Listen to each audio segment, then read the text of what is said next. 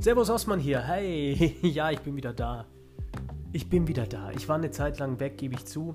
Aber ähm, verzeiht mir. Ich kann das nicht so ganz regelmäßig machen. Ich versuche immer wieder eine Folge mal reinzupacken, wenn es sich ergibt. Ich war in letzter Zeit auch ein bisschen krank. Da geht ja hier in München so eine, so eine ganz hässliche Magen-Darm-Sache rum. Dann äh, bin ich umgezogen innerhalb von München. Bin immer noch in Schwabing äh, privat und habe hier eine große, sogar bezahlbare Wohnung gefunden. Ganz unkompliziert, komischerweise. Also Glück darf man auch mal haben.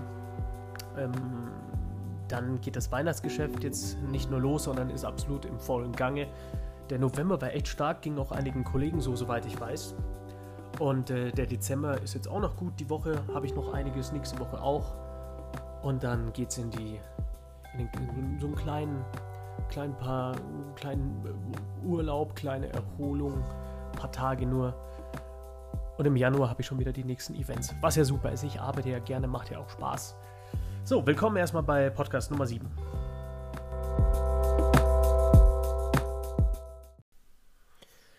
Ah, die Weihnachtszeit. Das ging jetzt echt schnell, finde ich, das Jahr. Das ging wahnsinnig schnell rum. Und ähm, das ist die Zeit, wo wir Zauberkünstler auf die Weihnachtsfeiern gehen, wo wir ganz viel gebucht werden. Das ist eine Zeit, wo man auch wirklich nochmal gut Kohle macht, was nicht falsch ist. Gerade wenn man Nachzahlungen vom Finanzamt hat. ja, was ja auch bedeutet, dass das Geschäft läuft gut. Ne? Aber gerade zu Jahresende ist immer schön, wenn man nochmal so eine kleine finanzielle Spritze kriegt. So geht es mir zumindest. Ich werde, es geht anderen genauso. Komm, braucht mir hier keiner von den Kollegen was erzählen, der hier zuhört. Weihnachtsfeiern. Wir kommen dahin als Künstler. Es ist, immer dasselbe, so, so ein, damit ihr mal so einen kleinen Einblick, Einblick kriegt. Du kommst dahin und ähm, einige wissen gar nicht, dass ein Zauberkünstler überhaupt gebucht ist. Andere haben schon mal einen gehabt, der vielleicht leider dann nicht so gut war und denken sich, okay, Zauberer. Und manche, äh, die sind schon so besoffen, denen ist es absolut egal. Dann gibt es immer auch noch die paar, die sich wirklich Mühe geben wollen. Gibt nebenbei ein ganz gutes Video auf, äh, auf YouTube von Harry G. über Weihnachtsfeiern. Das, ist, das trifft absolut zu. Könnt ihr euch gerne mal anschauen. Ja, es gibt verschiedene Typen dort und dann kommst du an und jeder ist so ein bisschen, gerade die Orga-Leute sind immer so ein bisschen gestresst. Es ist ja äh, in den meisten Fällen so, dass diese Leute, die die Organisation auf diesen Feiern machen, die sind ja gar nicht dafür, das ist ja gar nicht ihr Job. Das ist irgendein kleines Orga-Team, Sekretärinnen manchmal, die dann ein paar Künstler rumfragen. Im besten Fall wurde eine Agentur beauftragt, dann läuft alles meistens nach Plan, aber auch da gibt es mal solche, mal solche Agenturen. Ähm, ich habe aber im, im, Großen und Ganzen ganz positive Erfahrungen gemacht. Und dann kommt der, kommt der Künstler an.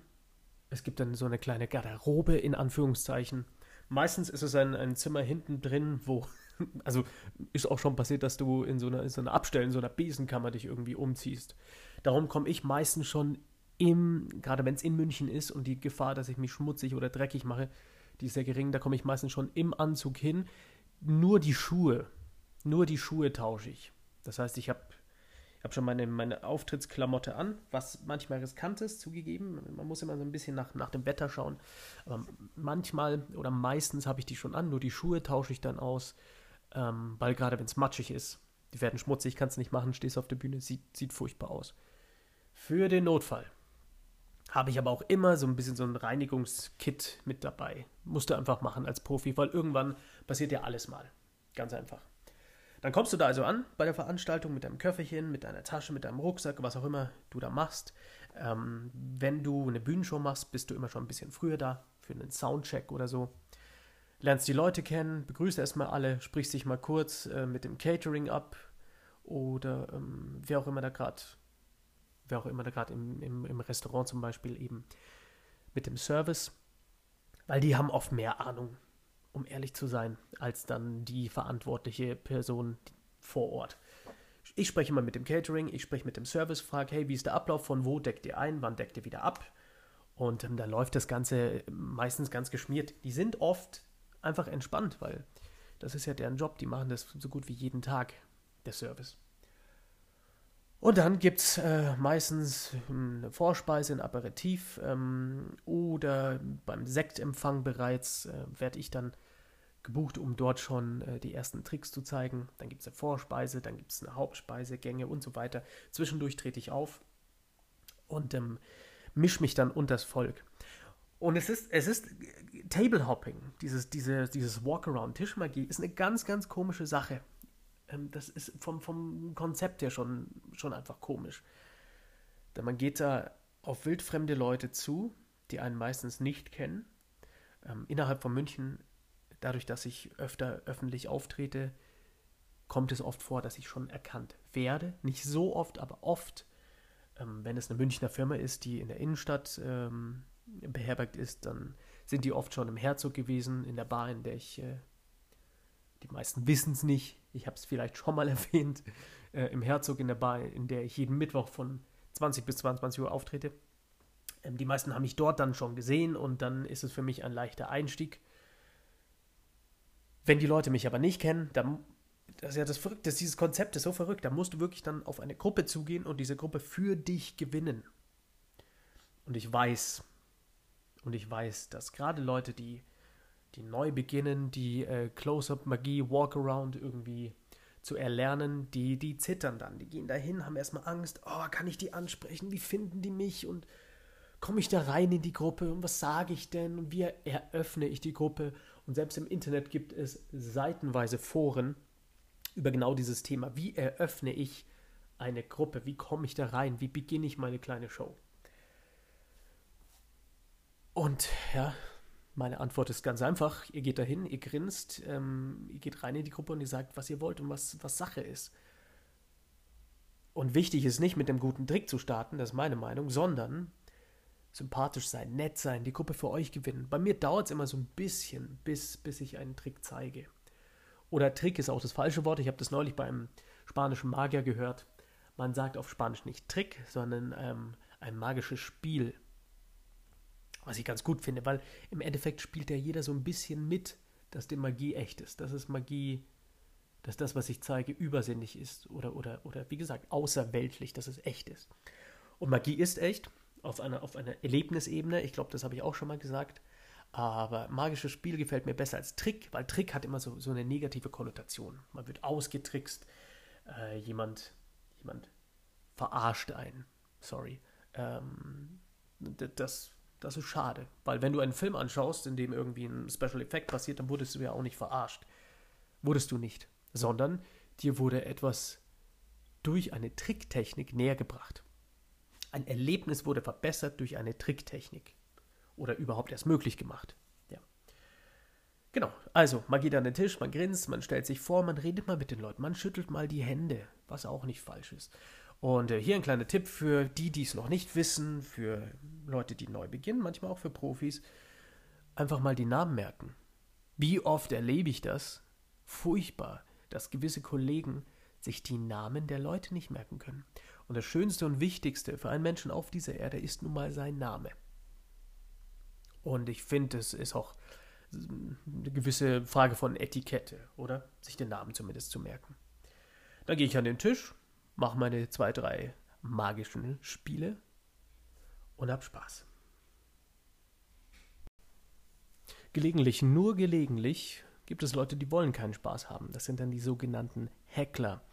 Und gerade bei Firmenveranstaltungen hast du oft auch Leute, die mal ein bisschen über den Durst getrunken haben, gerade wenn die Bar ähm, offen ist für alle. Was jetzt kein Untergang ist, da muss man eben diese Leute entweder ähm, gesondert behandeln, beiseite packen und dann dem Rest noch was zeigen oder man geht einfach. Man geht dann einfach wieder von dem Tisch weg, wenn er zu sehr stört. Manchmal ist auch der Fall, dass die anderen, die was sehen wollen, die anderen Gäste ähm, ihm so ein bisschen symbolisieren, du, du bist ja gerade fehl am Platze. Aber das ist voll okay. Man darf natürlich mal was trinken. Es gibt nur manche, da habe ich schon eine Firma erlebt, auch eine namhafte. Da haben manche Mitarbeiter ein bisschen über den Durst getrunken. Da kann die Firma nichts dafür. Manche Leute haben sich eben nicht so ganz im Griff. Das sind dann die sogenannten Heckler, die stören Friede und die schreiben einem rein, die wollen einem die Karten aus der Hand nehmen und dann muss man halt wissen, wie man mit denen umgeht. Und auch das sind so Ängste von, von Anfängern, von Zauberkünstlern, das höre ich ganz oft. Du, ist bei dir alles gut gegangen? Und ähm, jemand, der so eine Frage stellt, der versteht nicht, worum es geht. Es geht nicht darum, ob etwas gut gegangen ist, ob der Trick funktioniert hat. Was auch bedeutet, selbst wenn du einen Heckler da, ist, äh, da hast, wenn man zusammen lachen kann, dann hast du am Ende des Tages Entertainment abgeliefert und das ist oft, oft, oft, oft wichtiger als mit Gewalt, beziehungsweise immer wichtiger als mit Gewalt einfach nur deine, deine Zaubertricks, deine magischen Spiele durchzuziehen. Darum einfach mal entspannt sein, einfach mal ähm, sich darauf einlassen, wenn so eine Situation kommt, das ist überhaupt nicht schlimm. Ein Heckler ist auch nur ein Mensch, der manchmal ein bisschen Aufmerksamkeit braucht. Wichtig ist nur, nicht mit dieser Person zu streiten, nicht mit der Person irgendwie eine Konfrontation anzufangen. Das ist unangenehm für, unangenehm für alle und kompletter Schwachsinn. Das führt ja auch zu nichts. Richtige Heckler an sich gibt es nicht gibt es nicht. Es kommt immer nur darauf an, wie du oder wie ihr mit der Art und Weise umgeht, die diese Person euch entgegenbringt. Ähm, ich glaube, ich werde auch mal eine Folge darüber machen, wie man äh, am besten an den Tisch rangeht. Also wie ich, nicht wie man am besten, wie ich, wie es für mich am besten funktioniert, wie ich an den Tisch rangehe. Und ich mache das so oft, da hm, habe ich auch keine Angst mehr. Und irgendwann weißt du auch, egal was kommt, du bist da erfahren genug, ich mache das schon lang genug, kann nichts mehr kommen. Geht sicher anderen genauso. Aber am Anfang stirbst du nur mal tausend Tode und es gibt nur eine Möglichkeit, um zu lernen, wie das Ganze funktioniert. Man stürzt sich da rein, man wird ins kalte Wasser geworfen und kämpft sich da durch. Ganz einfach. Und irgendwann merkt man, weißt du was, es ist gar kein Kampf gegen Wellen, sondern einfach mal ein bisschen mit dem Fluss mitschwimmen, statt gegen den Strom da zu gehen. Und dann ist die Sache gar nicht mehr so schwer. Da ist es wirklich nicht mehr so schwer. Was hilft es, wenn man ein bisschen älter ist? Was hilft es, wenn man Erfahrung gesammelt hat? Und äh, erfahrene Leute, erfahrene Close-Upper, erfahrene Tischzauberer sind eben nur die, die schon tausende Male gemacht haben und die tausende Male schon auf die Schnauze geflogen sind. Ganz einfach. So wie, so wie bei allen im Leben. Ne? Aber ich glaube, ich werde mal eine, eine, eine, Folge extra dazu machen. So, das war mein klitzekleiner Einblick in die Welt der Tischzauberei bei Weihnachtsfeiern, wirklich klitzeklein. Und ähm, was Heckler so machen, was sie sind und ähm, warum es eigentlich gar nicht so schlimm ist. Es geht nur um Unterhaltung, vergesst das nicht.